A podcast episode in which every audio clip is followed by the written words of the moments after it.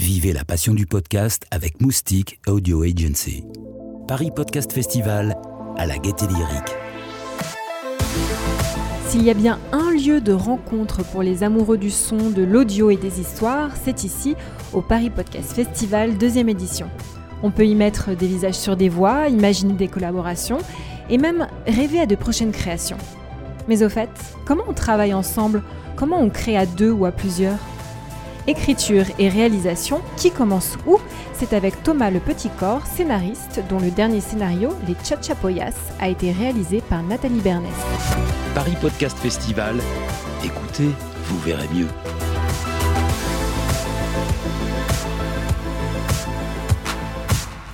Alors, euh, ouais, je dis peut-être ça parce que c'est c'est mon activité à moi, mais je pense que ça commence par le scénariste qui va apporter euh, une, une idée.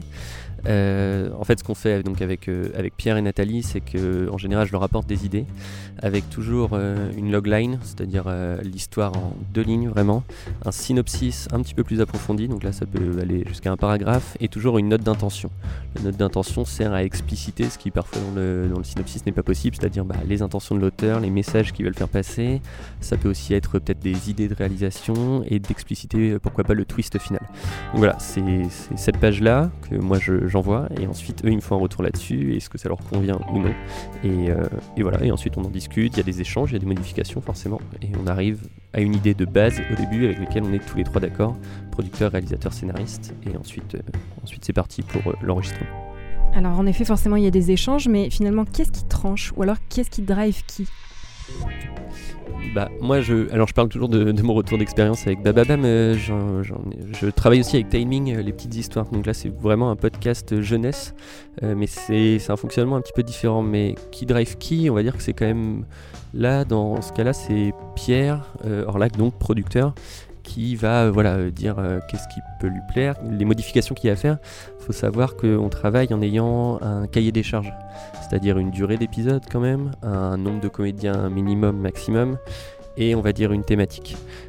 Après, des fois, on va répondre aussi à des appels d'offres, ça peut être pour une marque par exemple, donc là, il va falloir aussi prendre d'autres critères en compte. Donc c'est vraiment la, voilà, c'est un cahier des charges qu'on va essayer de remplir au mieux, et c'est ça qui va en fait déterminer quand est-ce que c'est bon ou non.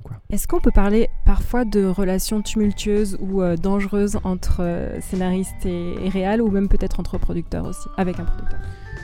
Alors sans doute qu'on peut parler de ça. Moi j'ai la chance, pour l'instant ça se passe euh, très bien et ça continue à très bien se passer. On, s'appelle régulièrement.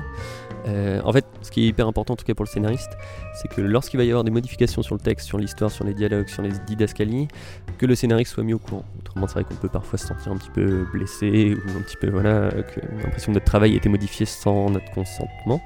Euh, il s'avère qu'avec Pierre et Nathalie, il n'y a jamais eu ce souci-là. On s'appelle régulièrement, on fait des lectures ensemble du scénario et on fait ensemble les modifications qui a à faire. Donc, pour ma part, non, pas de relation tumultueuse. J'imagine que ça doit pouvoir arriver. Éventuellement, votre plus mauvaise expérience avec un réal, un clash, par exemple, un souvenir de clash, qu'est-ce que ça pourrait être?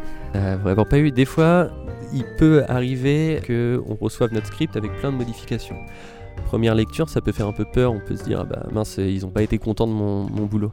Mais en fait, quand on regarde ces modifications-là, en tout cas pour ma part, on se rend compte que c'est des, des petites choses, des petits détails, et surtout on se rend compte qu'à la fin, ça, enfin, c'est pas fait pour nous déranger, et que c'est fait pour que le produit, j'aime pas trop, ce terme-là, mais on va dire que l'œuvre, c'est peut-être un peu trop aussi, mais l'œuvre finale soit, soit améliorée en fait. Et donc, euh, donc en général, c'est enrichissant et constructif. Donc non, pour ma part, j'ai pas eu de, de problème là-dessus. Une dernière question pour terminer sur une note positive, à l'inverse, votre plus beau souvenir de collaboration peut-être? De collaboration, je sais pas, mais au final, indirectement, ça venait de ça. C'était euh, la première fois que j'ai entendu justement une des fictions audio euh, que j'avais écrites et que j'ai entendu la version euh, définitive avec le comédien qui lisait notre texte et avec toute l'ambiance sonore qui avait été mise en place. Donc c'est un souvenir de collaboration parce que du coup, il y a eu réalisation, il y a eu les acteurs, il y a eu les ingé-sons qui ont fait, qu'on fait un super boulot. Et ça, ça m'a vraiment fait plaisir parce qu'on se dit, yes, enfin, c'est, ça se concrétise et ça existe, donc c'est cool. Merci Thomas. Paris Podcast Festival à la gaieté lyrique. Pénélope Boeuf, bonjour, vous êtes autrice et réalisatrice. Alors dites-moi, en fiction audio, est-ce que la majorité des podcasteurs n'est pas à la fois auteur et réalisateur comme vous? Alors, en effet, c'est difficile de dissocier euh, l'auteur et le réalisateur. Personnellement, moi, je fais les deux.